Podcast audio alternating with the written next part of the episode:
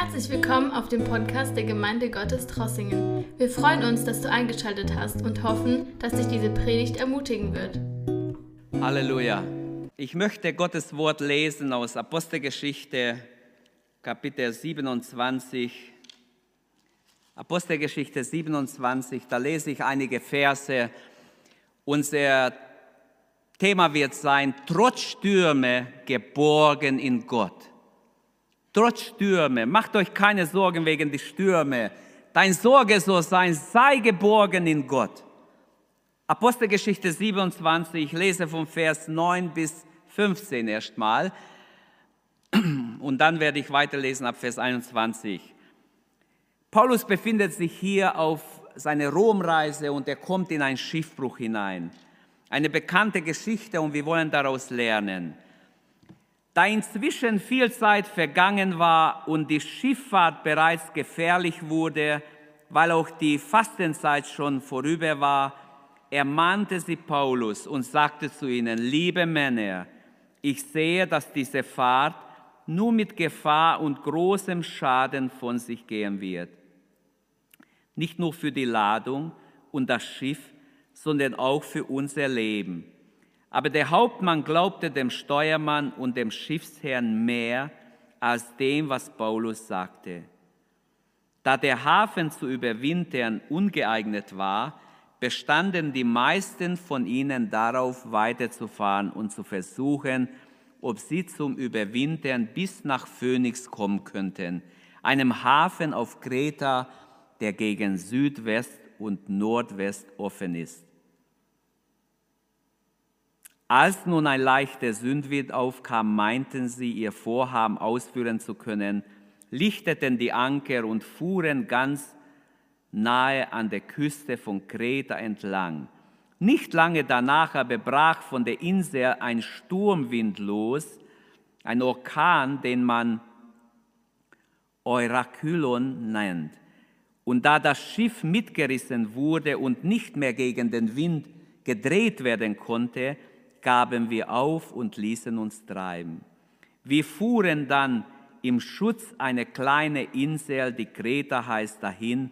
Da konnten wir nur mit Mühe und Beiboot in unserem Gewalt, äh, in unsere Gewalt bekommen. Jetzt lese ich Vers 21. Und als man lange nichts, ge, äh, nichts gegessen hatte, da trat Paulus mitten unter sie und sagte, liebe Männer, man hätte auf mich hören und nicht auf Kreta aufbrechen sollen. Dann wäre uns diese Gefahr und der Schaden erspart geblieben. Doch nun ermahne ich euch, unverzagt zu sein. Denn keine von euch wird umkommen, nur das Schiff geht verloren.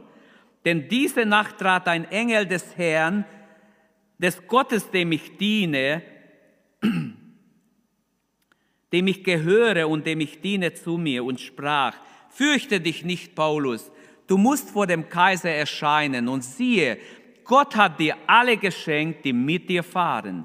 Darum, liebe Männer, seid unverzagt, denn ich glaube Gott, dass er, dass es so geschehen wird, wie er mir gesagt hat. Wir werden also auf einem Insel stoßen. Als aber die vierzehnte Nacht kam, seit wir in Adriameer trieben, vermuteten die Schiffsleute um Mitternacht, dass Land in der Nähe sei. Und sie warfen den Senkblei aus und maßen 20 Faden tief. Und ein wenig weiter loteten sie wieder und maßen 15 Faden. Da fürchteten sie, wir würden auf ein Klippen geraten und warfen hinter, hinten vom Schiff vier Anker aus, dem, aus und wünschten, dass es Tag würde. Vers 33. Bevor es anfing, hell zu werden, ermahnte Paulus alle Nahrung zu sich zu nehmen und sagte, es ist heute der 14. Tag, dass ihr wartet, ohne irgendetwas zu euch genommen zu haben. Darum ermahne ich euch, etwas zu essen, denn das dient zu eurer Rettung. Es wird keine von euch ein Haar vom Haupt fallen. Und als er das gesagt hatte, nahm er ein Brot, dankte Gott, vor ihnen allen und brach's und fing an zu essen. Im Vers 44, im zweiten Teil heißt es dann, Und so kam es, dass sie alle das Land erreichten und gerettet waren. Preis dem Herrn. Welch eine interessante, schöne, wunderbare Geschichte. Ich muss nach Rom. Ich muss Rom sehen. So hat Paulus schon an die Epheser geschrieben oder gesagt. Und er wollte unbedingt, sein Wunsch war, nach Rom zu kommen, auch in Römer 19, nee, in Römer, äh, im, im Apostelgeschichte 19 hat er darüber schon geredet und auch im Römerbrief schreibt er davon, wie gerne er zu ihnen kommen würde. Die zweijährige Gefangenschaft in Caesarea war vorbei, eine nicht kürzere wartet jetzt auf Paulus. Die ganze Fahrt nach Rom dauert etwa sechs Monate lang. Allein auf dem Insel Malta hat er drei Monate zugebracht. Solange Paulus auf Festland war, also bevor er diese Fahrt antrat, wurde er verfolgt, geschlagen, äh, beschuldigt und mit dem Tode bedroht.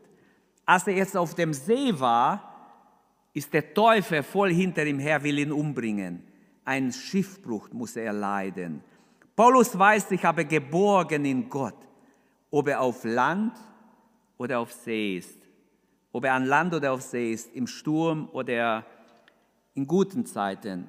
Er konnte sagen, hier in diesem Kapitel, heute Nacht trat ein Engel des Gottes, dem ich gehöre und dem ich diene, zu mir und sagte, fürchte dich nicht, Paulus, du musst vor dem Kaiser gestellt werden. Und siehe, Gott hat dir geschenkt, alle, die mit dir reisen.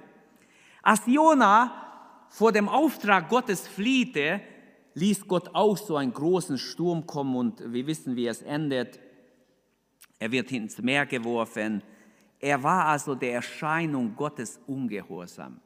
Paulus aber kann sagen, als er vor Agrippa predigt oder sein Zeugnis gibt, sagt er, O König, ich war dem göttlichen, der göttlichen Berufung gehorsam. Ich war nicht ungehorsam. Paulus war gehorsam und doch hat er Gegenwind.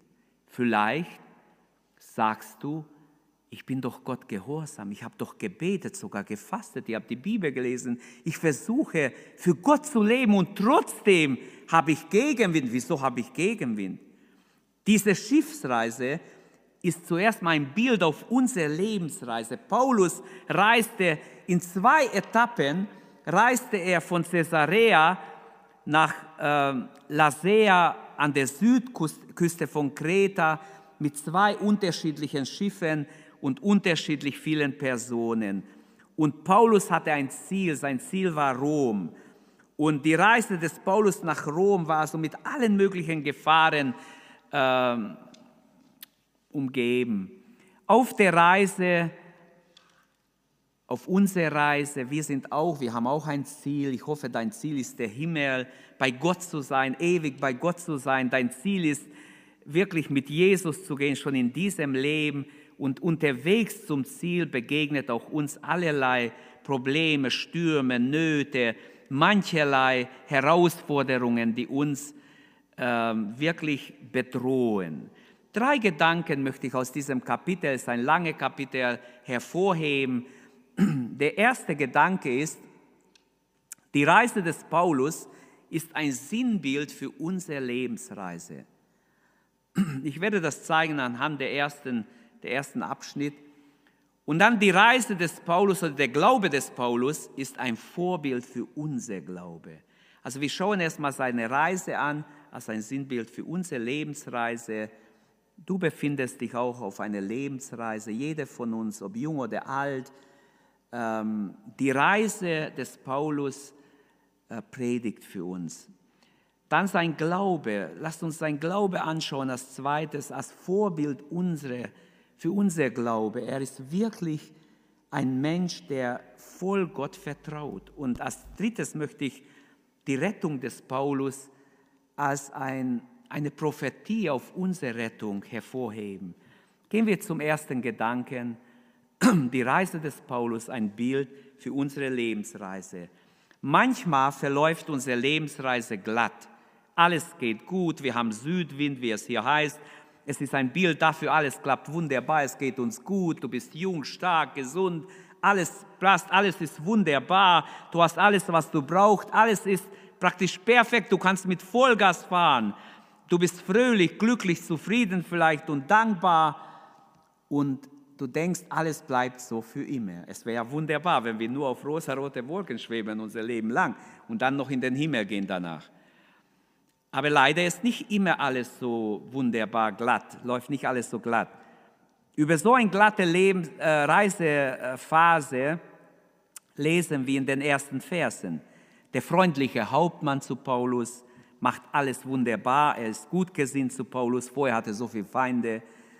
Der Reise, die Reisebegleiter, er hat zwei Brüder mit sich, Lukas, der Schreiber, ist bei ihm, der Arzt, und Aristarchus, ein Bruder, der ihn freiwillig begleitet auf diese schwere oder gefährliche Reise. Wäre ein Zeichen brüderlicher Liebe. Würdest du jemand, ein Bruder, den du magst, begleiten auf so eine Todesreise, wo dein Leben jeden Moment in Gefahr ist, ist das nicht ein schönes Zeichen brüderlicher Liebe? Gibt es noch so brüderliche Liebe heute? Denkt ihr, dass es das noch gibt? Ich glaube ja, weil der gleiche Heilige Geist die Frucht des Geistes ist Liebe, will in uns diese Liebe hervorbringen, dass wir die Brüder lieben, wie es in 1. Johannesbrief heißt. Dann der gute Ankerplatz, es wird Schönhafen genannt. Also alles, alles spricht dafür, es wird eine schöne, eine gute Reise. Manchmal denken wir, dass, dass wir die Einzigen sind, die durch schwere Situationen gehen, wenn man so angegriffen ist, plötzlich Nöte kommen, dann denken wir, warum geht's mir so schlecht? Wieso lässt Gott das alles in mein Leben zu? Wieso geht's mir so schlecht?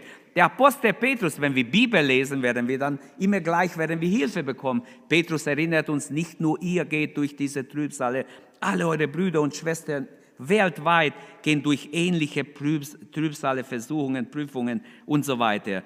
Die Stürme sind ein Bild auf die Probleme des Lebens, die Prüfungen, die Versuchungen, die oft über die Gläubige hereinfallen über Nacht. Du brauchst sie gar nicht einladen, die kommen einfach. Das menschliche Leben wird also oft auch in der Bibel mit einer, mit einer Lebensreise verglichen. So die Wanderung der Kinder Israel 40 Jahre durch die Wüste wird verglichen mit der Nachfolge Jesu im neuen Bund. Und so auch äh, die Pilgerreise von John Bunyan, wer das lesen will, ein wunderbares Buch, zeigt, wie der Christ unterwegs ist auf seiner Lebensreise, wie er allerlei Probleme und Nöten begegnet und in Gott doch hindurchbringt. Auch Christen haben Stürme, zeigen uns die Verse 9 bis 13. Paulus warnte diese Schiffsleute, er warnte ihr Männer, ich sehe es kommen, ich sehe es kommen, dass diese Schiffsreise mit sehr großen Schaden nicht nur für die Fracht, nicht nur für das Schiff, sondern auch für unser Leben verbunden sein wird. Die geistliche Übertragung oder Anwendung für unser Leben, die Warnungen der Schrift an die Reisenden, an uns, die wir unsere Lebensreise gerade unterwegs sind darin, die Schrift warnt uns, ermahnt uns, spricht zu uns, zum Beispiel Hesekiel 33,11 ist so eine Warnung, wo Gott durch Hesekiel spricht, so wahr ich lebe, spricht Gott der Herr, ich freue mich über den Tod eines gottlosen Menschen nicht, sondern ich freue mich vielmehr, wenn er sein Verhalten ändert und am Leben bleibt. Kehrt um, kehrt um und ändert euer Verhalten. Warum wollt ihr sterben, Volk der Israeliten? damals zu Israel. Gott spricht aber auch zu uns. Jesaja 55, Vers 7. Der Gottlose soll seinen Weg verlassen und der Übeltäter seine Pläne, von seinen Plänen absehen. Stattdessen soll er zum Herrn umkehren, damit er sich seine erbarmt. Ja, bekehrt euch zu unserem Gott, denn bei ihm ist viel Vergebung. Halleluja. Das ist auch eine Warnung, auch eine Einladung. Genauso Johannes 3, 36. Und alle, die an den Sohn Gottes glauben, haben ewiges Leben, schreibt Johannes. Doch die, die dem Sohn nicht gehorchen, werden das Leben nicht sehen, sondern der Sohn Gottes liegt weiter auf ihnen. Wie schrecklich, welch eine Warnung. Die, die an den Sohn glauben, haben ewiges Leben. Die Warnung des Paulus wurde aber von den Schriftsleuten, vom Hauptmann nicht ernst genommen. Der Hauptmann vertraute, heißt es weiter, dem Steuermann und dem Kapitän mehr als dem, was Paulus sagte. Denn es war ja Südwind. Südwind war verlockend. Die wussten, Südwind hilft uns, dass wir unser Ziel erreichen. Aber dieser Südwind hat nicht lange angehalten. Die Seeleute meinten, heißt es im Vers 13, manchmal meinen wir, manchmal meinen Menschen, wir sehen jetzt in dieser Corona-Krise, in dieser ganzen Streitigkeit, viele meinen, aber was sagt Gott? Wenige fragen, was sagt Gott? Wir sollten eigentlich als Gotteskinder vielmehr unsere Ohren nach Gott ausrichten. Was sagst du, Herr? Die Südwinde der Verlockung unserer Zeit können bestimmte Sünden sein, Ehrsucht oder irgendwelche vielversprechende Dinge im Leben, die nur Schein sind, die uns nachher betrügen. Die Seeleute meinten, heißt es im Vers 13. Das zeigt mir oder das ist ein Hinweis, wir Menschen, wenn wir nur menschlich denken, ohne den Heiligen Geist, meinen wir oft irgendetwas, aber es ist nichts Echtes dahinter, es ist nur menschliche Meinung. Und das bringt mich zum zweiten Gedanke. Glaube ist nötig. Der Glaube des Paulus ist ein Vorbild, wie unser Glauben sein soll, für uns als gläubige Menschen. Trotz Stürme kannst du geborgen sein in Gottes Hand. Wir sehen das anhand von Paulus. Es gibt stürmische Zeiten der Verzweiflung, der Gefahr. Es gibt verschiedene stürmische Zeiten. Nehmen wir zuerst stürmische Zeiten der Verzweiflung. Ruhige See täuscht uns vor, dass die Stürme nicht kommen werden. Der Südwind täuscht was vor. Aber die Bibel sagt, dass die Stürme des Lebens kommen. Sie werden kommen, hat Jesus vorausgesagt. Hiob 14, Vers 1, da heißt es, wie vergänglich ist doch der Mensch, wie kurz ist sein Leben und wie viel Leid muss er ertragen. Wie viel Leid muss er ertragen, wenn dieser letzte Teil des Verses fehlen würde dann wären die Dinge ganz anders. Hiob 5, Vers 7, aus seinem eigenen Wesen kommt das Leid, so wie der Funkenwirbel aus einem Feuer. Das heißt, der Mensch, viele Menschen und manchmal staunt man, wie viel Leid ein Mensch ertragen kann. Es ist erstaunlich. Und die Bibel zeigt, dass dieses Leiden aus uns kommt. Oft ist auch Sünde dahinter, oft ist menschliche Pläne oder menschlich, zu viel Menschliches dahinter. Würden wir Gott vertrauen? Paulus ist uns hier ein wunderbares Vorbild. Sein Glaube ist ein Vorbild, wie wir auch glauben können. Jesus hat gesagt in Johannes 16, 33, in der Welt habt ihr Angst, seid getrost, fürchtet euch nicht, ich habe die Welt überwunden. Auch Christen gehen durch Krise und Nöte. Plötzlich ist alles anders. Plötzlich kommt Zweifel auf. Plötzlich haben wir unbeantwortete Fragen.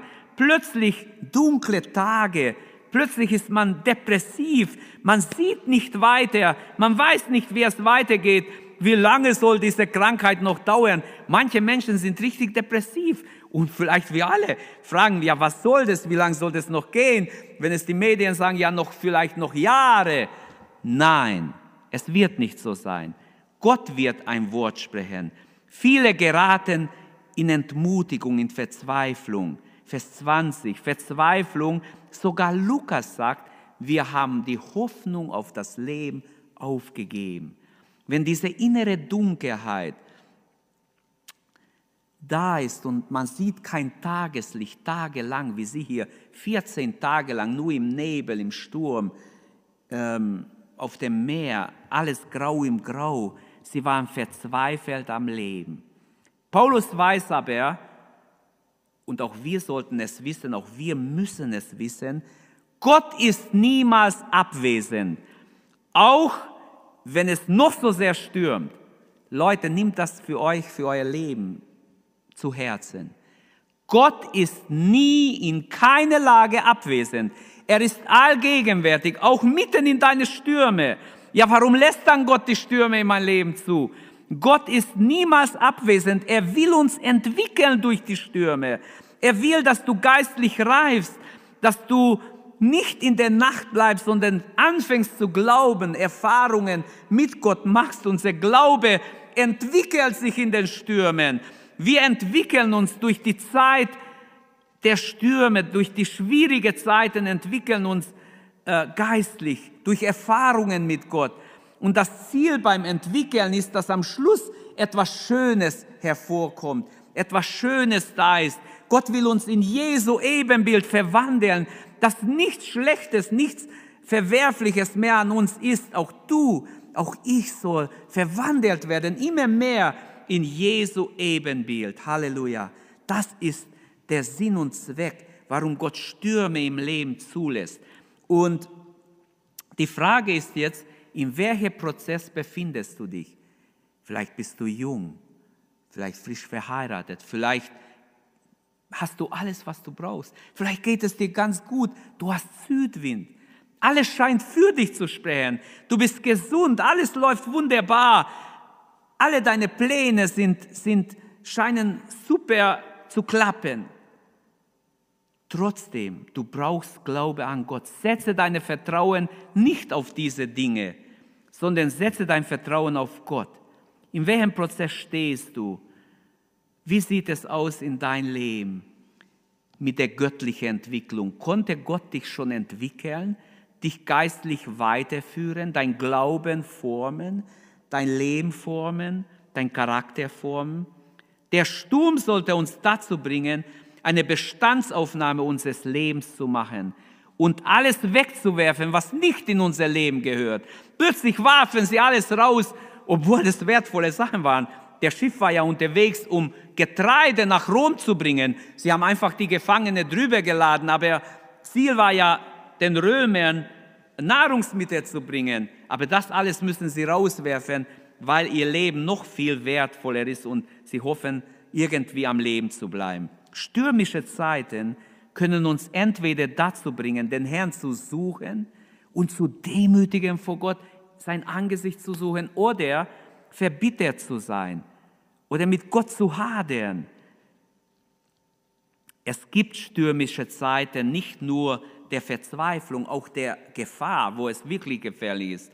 Da bekamen sie es mit der Angst, heißt es im Vers 29, zu tun dass sie irgendwo am fersigen Stellen stoßen könnten. Jeder von uns braucht mal Ermutigung. Paulus benutzt im Vers 25 das Wort Eudymeo.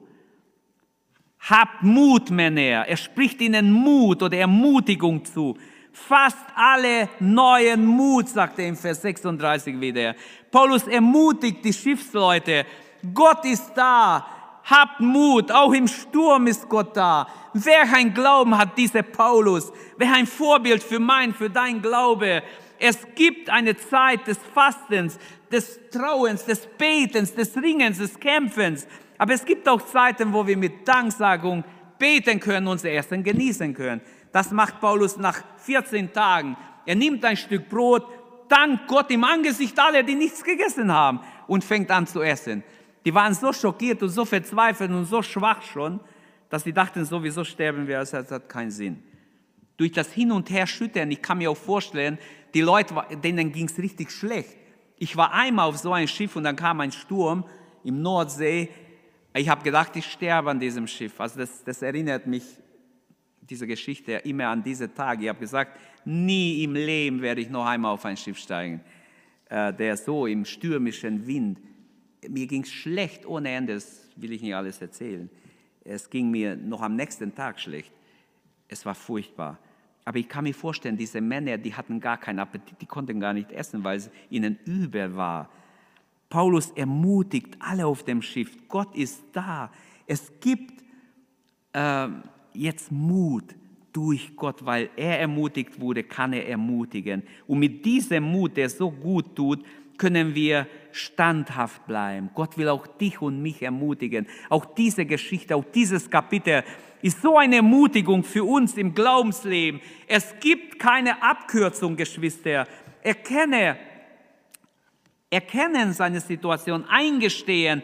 Die Abhängigkeit von Gott erkennen ist immer etwas Positives, nicht Negatives. Auf Gott zu warten, mit Gott zu rechnen, dran zu bleiben, Gott zu vertrauen, Großes von Gott zu erwarten, das wird dich nie zu Schaden werden lassen. Mir sind diese kurzen Gebete in der Bibel oft so interessant. Leute beten, Jesus, erbarm dich über mich. Oder Petrus betet, Herr, ich sinke, hilf mir. Oder im Alten Testament schon, ich bin mit euch, spricht der Herr. So ihr euch an mich haltet, werde ich mich an euch halten. Und viele andere kurze Gebete, wo aber Gott dahinter steht. Welch eine Erfahrung auf unserer Lebensreise. Auch du kannst diese Erfahrung machen. Mitten im Sturm, mitten, wenn es ganz gefährlich wird, ist Gott da. Gefährliche Stürme werden auch auf deine Lebensreise kommen. Mach dich gefasst. Das ist nicht negativ, ist gut, wenn du es weißt. Hast du den Glauben an Gott als Anker für dein Leben? Der Glaube des Paulus ist ermutigend. So möchte ich glauben. Beten wir, dass Gott auch in diese Zeit von Corona wirklich eingreift, etwas tut zu seiner Ehre, dass Millionen Menschen aufwachen und aufmerken, Gott ist auf dem Thron. Manche sagen, die letzten Tage habe ich so gehört, ah, es gibt keine guten Zeiten mehr, es wird nie mehr, wie es war, es wird alles jetzt schlimmer, es kommt nur noch schlimme, schlimme Sachen. Doch für Gott ist es ein kleines zu helfen, auch in dieser Krise. Ich sage voraus, Gott wird mit Covid-19 fertig vielleicht schon bald, ohne Impfstoff. Nicht im Impfstoff setze ich mein Vertrauen, überhaupt nicht. Viele setzen jetzt ihr Vertrauen nur auf den Impfstoff. Nein, unser Gott ist nicht angewiesen auf diesen Impfstoff. Wirklich nicht. Ich weiß nicht, warum ich das alles sagen muss, aber denkt darüber nach. Unser Gott kann wieder Zeiten der Ruhe geben und wird wieder Zeiten der Ruhe, der Gnade geben, wo Menschen umkehren können. Vielleicht nur eine kurze Zeit, aber er wird es geben. Gott kann seine Kinder versorgen, ob in schwierige oder in, in leichte Situationen, in jeder Situation, auch in den schwierigsten. Rechne mit Gott, vertraue Gott. Du brauchst keine Angst haben vor Corona. Fürchte Gott, liebe Jesus, folge Jesus und du wirst sehen, wie Gott dich hindurchbringt, wie er Paulus hindurchbrachte und am Schluss sind sie alle ans Land gekommen. Halleluja. Es gibt auch stürmische, stürmische Zeiten, wo menschlich nichts mehr zu machen ist. Die Heftigkeit des Sturmes wird im Vers 14 äh, bis 16 beschrieben. Doch plötzlich schlug das Wetter um und ein Wind mit der Kraft eines Wirbelsturms kam auf. Und als es ihnen nicht gelang, das Schiff in den Wind zu drehen, gaben sie auf und ließen sich einfach treiben. Ein Schiff, das auf dem Meer nur hin und her getrieben wird, ist eigentlich sehr gefährlich. Die Stürme, die Prüfungen, die Versuchungen, all die Katastrophen, die im Leben kommen können, die Schicksalsschläge, haben ein zerstörerisches Potenzial in sich. Brüder und Schwestern, glaubt mir, sie können dich und mich zerstören. Es sei denn, wir glauben. Der Glaube des Paulus soll dir als Vorbild sein. Glaube nur und du wirst die Herrlichkeit Gottes sehen, mitten im Sturm. Die Stürme sind nicht deshalb da, dich zu zerstören. Sie können dich aber. Es gibt schon manche, die zerstört wurden. Wir müssen ehrlich sein, manche, die zerstört wurden. In Offenbarung 6 steht über die Stürme der Endzeit. Ich lese ein paar Verse, damit ihr seht, wenn diese Endzeit kommt, selbst die Großen dieser Welt zittern und bangen. Ich blickte auf, als das Lamm das sechste Siegel brach und es gab einen großen Erdbeben. Das steht in Offenbarung 6, Vers 12 und da lese ich bis Vers 17. Die Sonne wurde so dunkel wie ein schwarzes Tuch und der Mond wurde so rot wie Blut. Dann fielen die Sterne des Himmels auf die Erde, so wie Feigen durch einen starken Wind vom Baum geschüttelt werden. Und der Himmel verschwand, so wie eine Schriftrolle zusammengerollt wird. Und alle Berge und alle Inseln verschwanden mit ihm. Da versteckten sich die Könige der Erde, die Herrscher, die Befehlshaber, die Reichen, die jetzt so stolz vielleicht ihr Dienst ausüben, die Machthaber und auch alle Sklaven und Freien in den Höhlen zwischen den Felsen und Bergen. Und sie riefen den Bergen und den Felsen zu, fallt auf uns, verbergt uns vor dem Angesicht dessen, der auf dem Thron sitzt, vor dem Zorn des Lammes. Denn der große Tag ihres Sohnes ist gekommen und wer wird überleben? Paulus schreibt an die Thessalonicher in 2. Thessalonicher 2, Vers 1, äh, 2. Thessalonicher 1, Vers 8 und 9. Er wird mit seinem mächtigen Engel kommen, inmitten von Feuerflammen und das Gericht über diejenigen zu bringen, die Gott nicht kennen und über diejenigen, die der Botschaft von Jesus, unserem Herrn, nicht gehorchen. Sie werden mit ewigem Verderben bestraft werden, und für immer vor dem Herrn und seine herrliche Macht getrennt sein. Ich möchte nochmals betonen, es gibt auch stürmische Zeiten, wo menschlich nichts zu tun ist. Der Glaube des Paulus hat so einen Sturm erlebt. Menschlich war nichts mehr zu tun. Die vergeblichen Rettungsbemühungen, Vers 17 bis 19 zeigen uns das in diesem Kapitel übertragen auf uns sind sie Bemühungen des Menschen, die man so macht in sein Leben, um sie irgendwie, um gerettet zu sein. Das sind menschliche Hilfsmittel, verzweifelte Maßnahmen könnte man sie nennen, gute Werke, gute Vorsätze, Gebete, religiöse Handlungen, Bräuche, die man einhält und man hofft davon was. Sie warfen am dritten Tag alles vom Schiff, was sie konnten, raus übertragen die persönliche Opfer, Selbstkasteiung, Askese, Askese, Entsagung, angenehme Lebensseiten, von der sich viele Rettung versprechen. Man versucht menschlich alles zu machen, ist alles für die Katz. Die Hoffnungslosigkeit wird uns im Vers 20 gezeigt. Da schwand zuletzt alle Hoffnung auf Rettung. Wir hatten gar keine Hoffnung mehr auf Rettung. Hoffnungslosigkeit als Ende aller vergeblichen Rettungsbemühungen des von Gott getrennten Menschen. Ohne Gott wird es genauso gehen den Menschen. Völlige Dunkelheit brach hinein. Und manche sind durch die negative Erfahrungen äh, wie auf einem Vers der Bitterkeit geschleudert oder in eine, in eine ähm, unversöhnliche Zustand gekommen, wo sie nicht vergeben und wo sie auch Gott verlieren. Völlige Dunkelheit bricht hinein. Hiobs Beispiel haben wir schon oft erwähnt. Da stand Hiob auf, zerriss seine Kleider, als der Teufel ihn so angegriffen hat und seine Kinder verloren hat. Alles, was er hatte, verloren hat. Nur seine Frau war noch da. Da stand Hiob auf und zerriss seine Kleider, er schor seinen Kopf und warf sich auf vor Gott auf dem Boden und sagte, nackt bin ich in diese Welt gekommen, nackt werde ich die Welt verlassen. Und der Herr hat gegeben, der Herr hat genommen, gelobt sei der Name des Herrn. Also lernen wir weg von den Menschen hin zu Gott zu schauen, wie Paulus zu glauben mitten im Sturm, auch wenn die Stürme total menschlich nicht mehr zu steuern sind. Der Glaube des Paulus ist ein Vorbild für unser Glaube. Vers 24. Da stand Paulus wie ein Sohn Abrahams vor ihnen, wie Vater Abraham, der, der mitbekommen hat, was Gott vorhat, als Gott Sodom vernichten wollte. Auch er hat dann Fürbitte getan.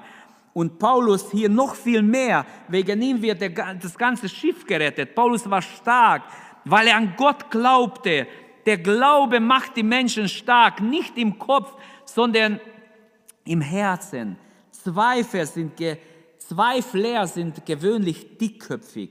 Sie wissen alles mehr, sie zweifeln aber.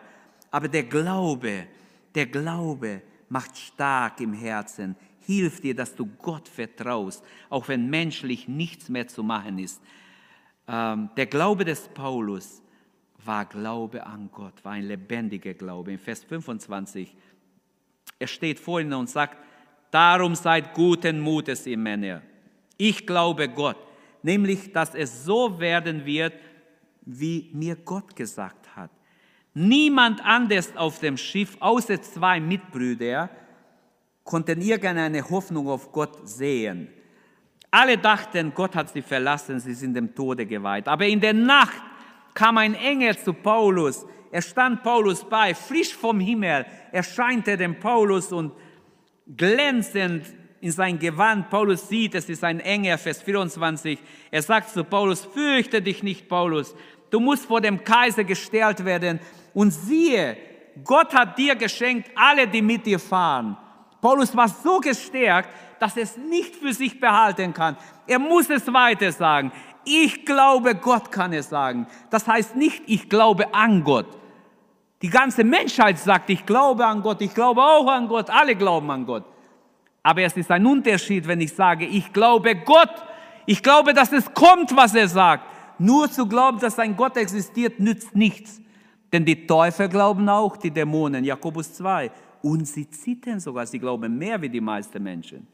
Also ich glaube Gott, das heißt, ich glaube seine Zusage, seinem Wort, dass es Ja und Amen ist. Ich glaube, dass wir gerettet werden, weil es Gott gesagt hat.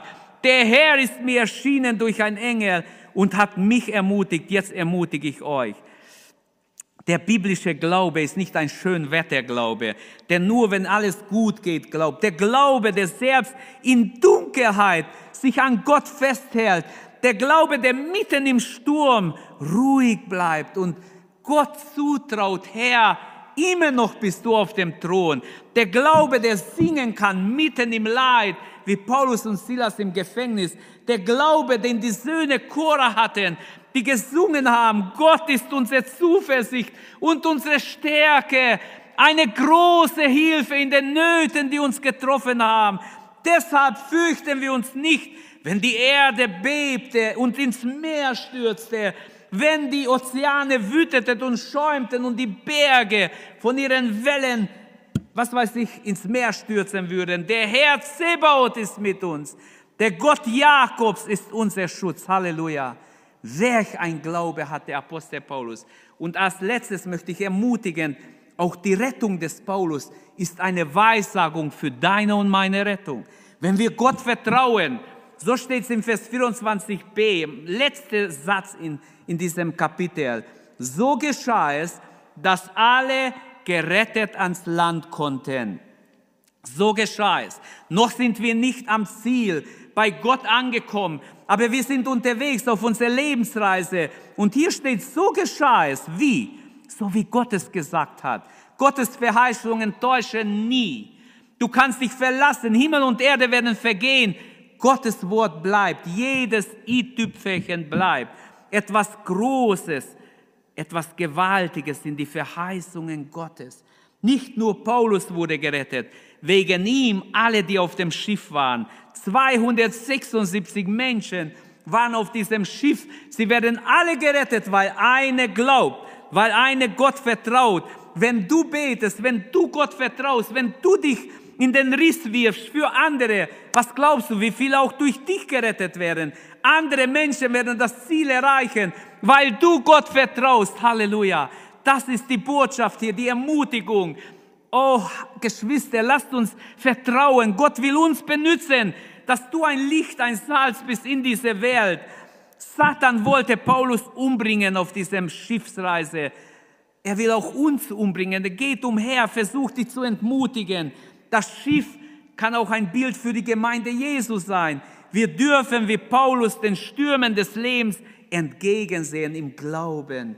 Halleluja. Während alle anderen hoffnungslos waren, während sie verzweifelt waren, steht eine vor ihnen mutig, ermutigend und ermutigt sie und sagt, habt Mut, Männer, wir werden alle am Leben bleiben. Halleluja. Ihr könnt ruhig essen, stärkt euch. Ihr braucht es. Unser Schiff wird zerschellen. Aber ihr alle kommt ans Leben. Viele haben vielleicht gerufen, ja, Hilfe, ich kann nicht schwimmen. Ich kann nicht schwimmen, wenn unser, unser Schiff zerschellt. Ich kann nicht schwimmen. Aber Paulus sagt, alle werden am Leben bleiben und Gott hat sein Wort gehalten. Paulus bekam einen Rettungszuspruch Wie gut ist ein Wort vom Himmel zu hören. Wann hast du letztes Mal von Gott ein Wort bekommen, wo Gott zu dir geredet hat vom Himmel her? Ein Hoffnungsschimmer vom Himmel gibt neuen Ausblick für diese Leute auf dem Schiff. Paulus bekommt ein Wort vom Himmel. Psalm 119, 130. Da steht, wenn deine Worte gelehrt werden, dann schenken sie Erleuchtung. Gottes Wort gibt uns neues Licht. Die Rettungszuspruch kam von Gott. In diese Nacht, sagt Paulus, kam ein Engel Gottes zu mir, dem ich gehöre, dem ich diene. Wäre eine schöne Beschreibung von Paulus. Der Gott, dem ich gehöre. Ich bin sein Besitz, ich gehöre nicht mir, ich gehöre ihm. Gehörst du auch ihm? Gib dein Leben ihm heute Morgen, wenn du ihm noch nicht gehörst. Dem ich diene, ein menschliches Vorrecht, Gott zu dienen. Wo gibt es so ein Vorrecht im Universum? Sagt es mir. Es gibt kein anderes Vorrecht, als Gott zu dienen, von ganzem Herzen, mit allem, was du bist und hast. Die dankbarste, kürzeste Zusammenfassung und Definition eines Christen. Der Gott, dem ich gehöre und dem Gott, den ich diene. Der Inhalt dieses Rettungszuspruchs lautet, fürchte dich nicht. Paulus, fürchte dich nicht. Du musst vor dem Kaiser gestellt werden. Eine Botschaft der Hoffnung, der Ermutigung, des Trostes, der Rettung.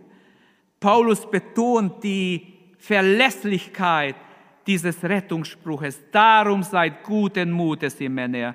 Ich glaube Gott, dass alles, was er gesagt hat, so kommt. Paulus sagt nicht, ich meine, es wird schon irgendwie klappen, denn Gott hat mir ja irgendwie Ermutigung gegeben. Ich hoffe, es wird klappen. Nein, es wird so kommen, wie Gott gesagt hat, genauso. Und jetzt fassen wir zusammen diese Geschichte. Was ist meine Anwendung? Nimm Jesus in dein Lebensschiff. Wenn er nicht in dein Lebensschiff ist, nimm Jesus in dein Lebensschiff. Lad ihn ein in dein Herz. Mach mit Jesus deine Pläne, deine Entscheidungen, dein Berufswahl, dein Partnerwahl, was es ist, dein, deine Entscheidungen im Leben. Schließe Jesus in dein Leben ein.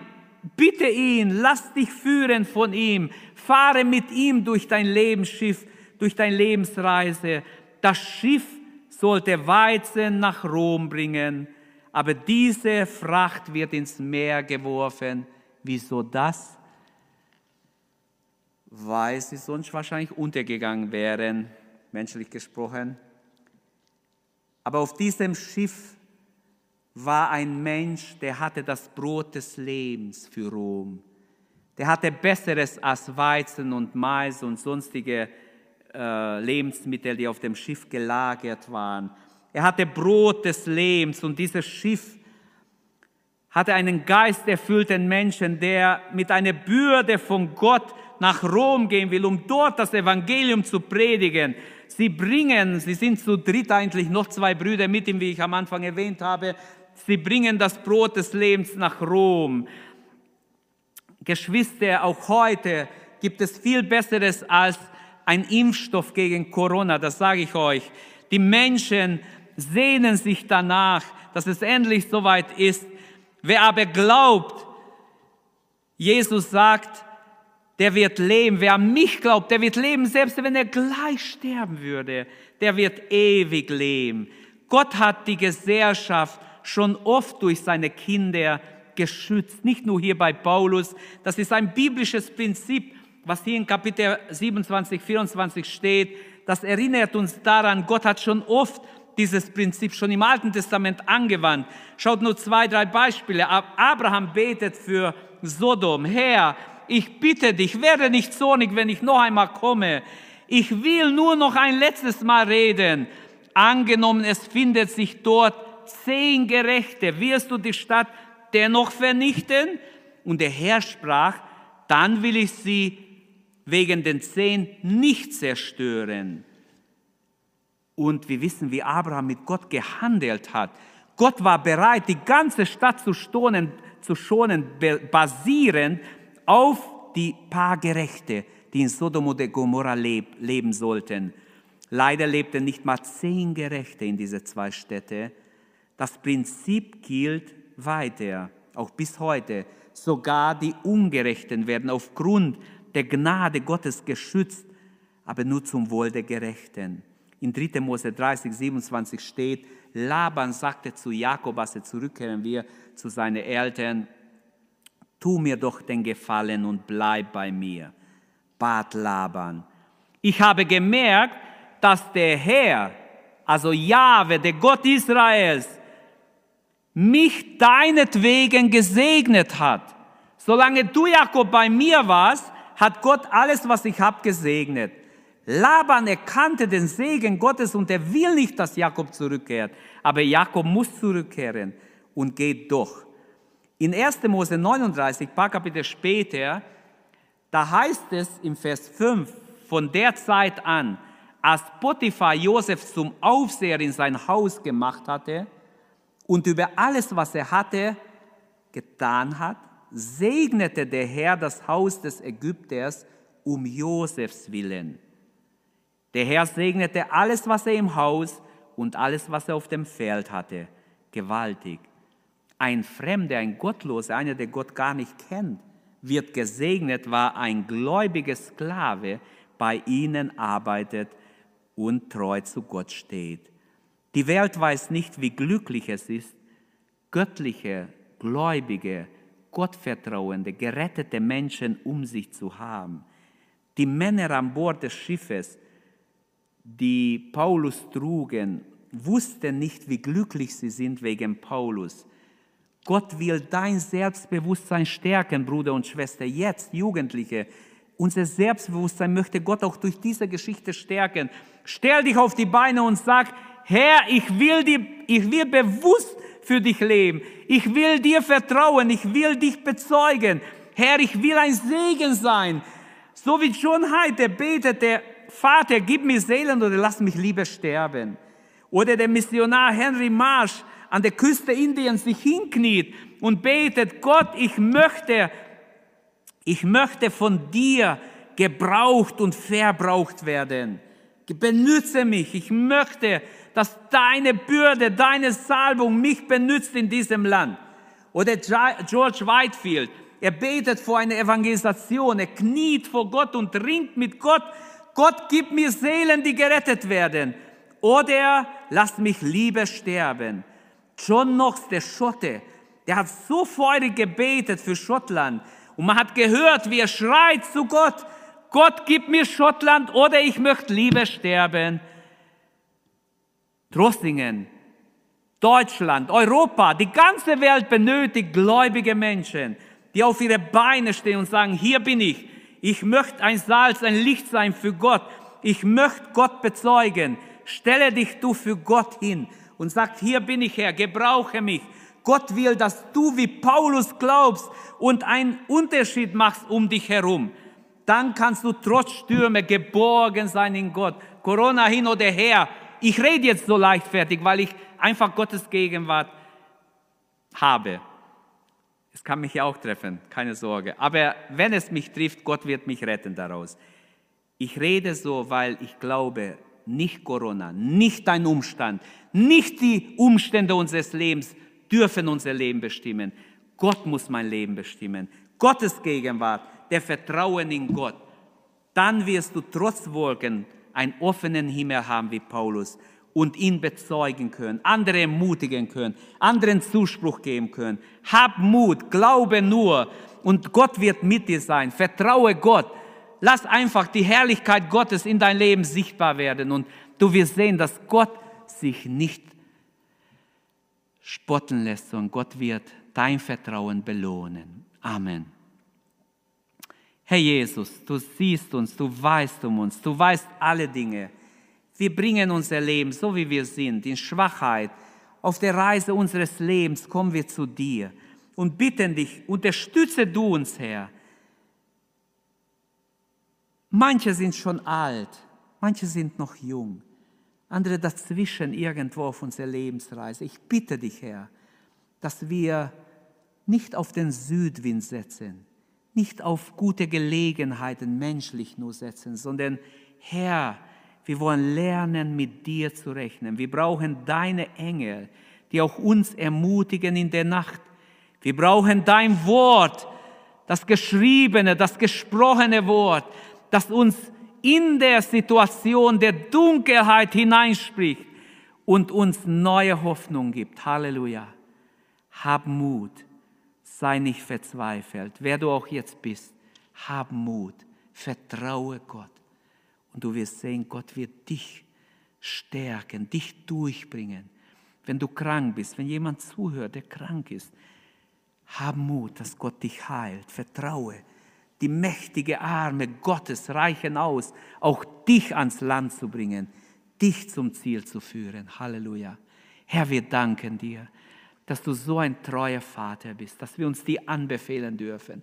Wir beten, dass dein Gegenwart unser Herz erfüllt, unser Leben bereichert, unser Leben wirklich glücklich macht in dir. Herr, dass wir unsere Lebensreise bis ans Ende mit dir gehen und das Ufer im Jenseits erreichen. Hilf uns dazu. Hilf jedem meiner Zuhörer. Ich bitte dich, Vater, im Namen Jesu. Amen. Danke, dass du unsere Predigt angehört hast. Wenn dich die Botschaft angesprochen hat, dann teile sie gerne mit deinen Freunden und Bekannten, dass auch sie diese Predigt hören können. Wir wünschen dir Gottes Segen.